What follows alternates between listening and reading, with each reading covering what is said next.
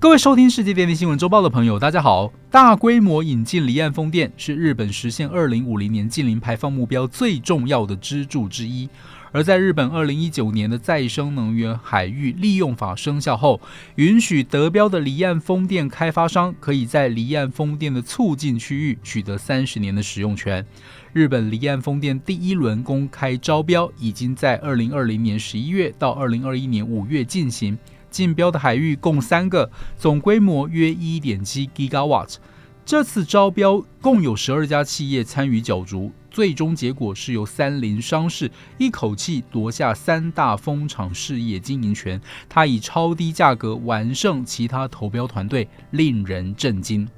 那么，三菱商事为何能实现压倒性的低成本呢？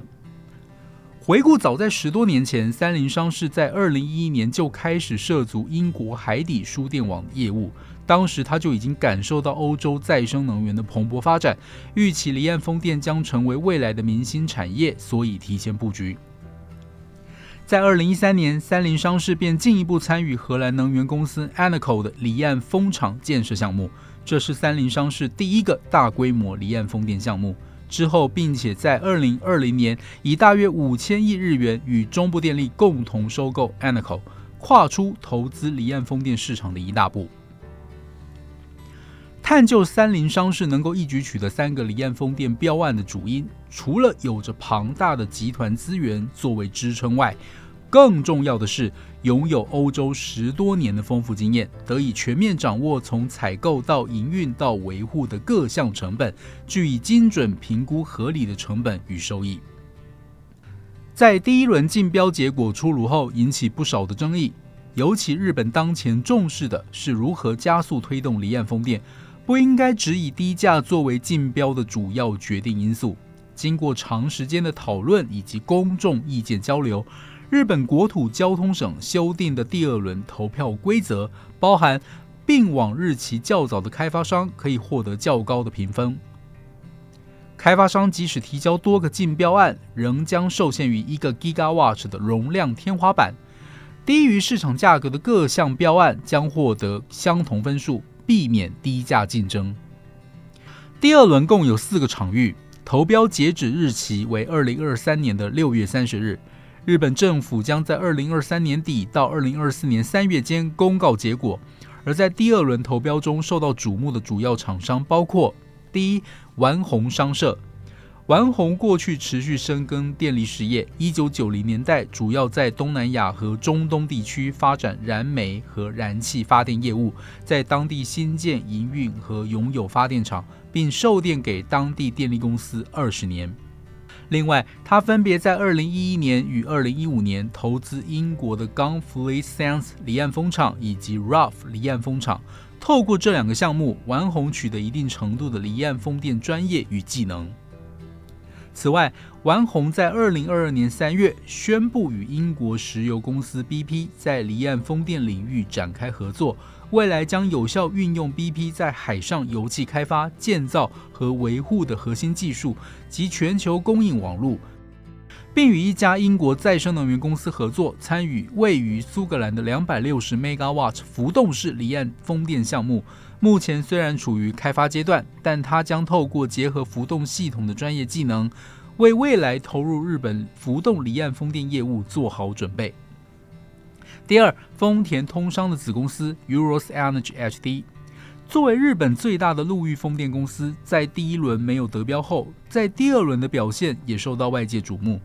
它从一九八零年代以来，一直致力于日本和海外的再生能源发电业务。该公司原为丰田通商持股百分之六十、东京电力持股百分之四十的合资公司。不过，二零二二年五月，丰田通商斥资一千八百五十亿日元收购东电手上的百分之四十股份，使它成为旗下全资的子公司。事实上，丰田通商早在二零二一年十一月就宣布计划到二零三零年投资一点六五兆日元用于脱碳相关业务。而让 Euros Energy HD 成为全资子公司是最关键的大行动。为了让丰田通商顺利达成目标，Euros Energy HD 被期许在第二轮离岸风场争夺战中得标。第三，JERA JERA 身为日本最大的火力发电企业，发电量约占国内发电量的百分之三十，排放的二氧化碳约占日本全国的百分之十。因此，能否在应对现有火力电厂脱碳的同时，扩大再生能源，可以说是攸关公司存亡的大事。JERA 已经在今年的三月，透过子公司以大约十五点五亿欧元的价格收购比利时主要离岸风场营运商 Park Wind NV 百分之百的股份。该公司在欧洲拥有超过十年的离岸风场开发、建设和营运经验。紧接着，在五月，在与国内电信巨擘 NTT 的子公司 NTT Airnode Energy 以三千亿日元收购再生能源发电公司 Green Power Investment GPI。GPI 从两千零七年开始致力于离岸风电，目前正在北海道石兽湾新港建设离岸风场。业内人士普遍认为，这笔三千亿日元的交易主要着眼于第二轮离岸风电得标。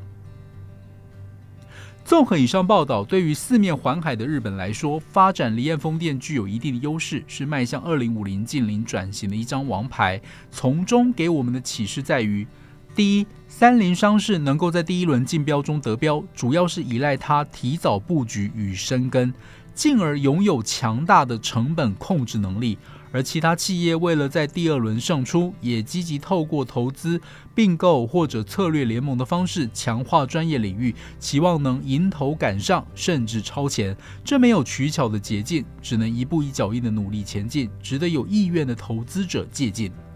第二，在疫情及贸易壁垒催生的逆全球化浪潮中，将形成供应链区域化、短链化。随着供应链本土化发展，各国势必扶植自己的企业。但离岸风电市场仍会面临全球性的竞争，因此除了本土化政策及培育自己的核心能力外，应该需要向外采取投资、并购及策略联盟等手段，以跟上国际水准。第三，日本的离岸风电市场与台湾都处于初步发展阶段，而与日本同属自产资源匮乏、高度依赖进口能源，加上没有跨国电网的我国。对于日本政府及企业如何发展离岸风电，它所采行的策略、行动与后续作为，值得我国各界借鉴与醒思。以上是本周世界电力新闻周报的整理报道。国际上电力的大小事，我们会持续密切关注，并且跟大家分享。若喜欢我们的频道，欢迎与好朋友分享哦。我们下周再会。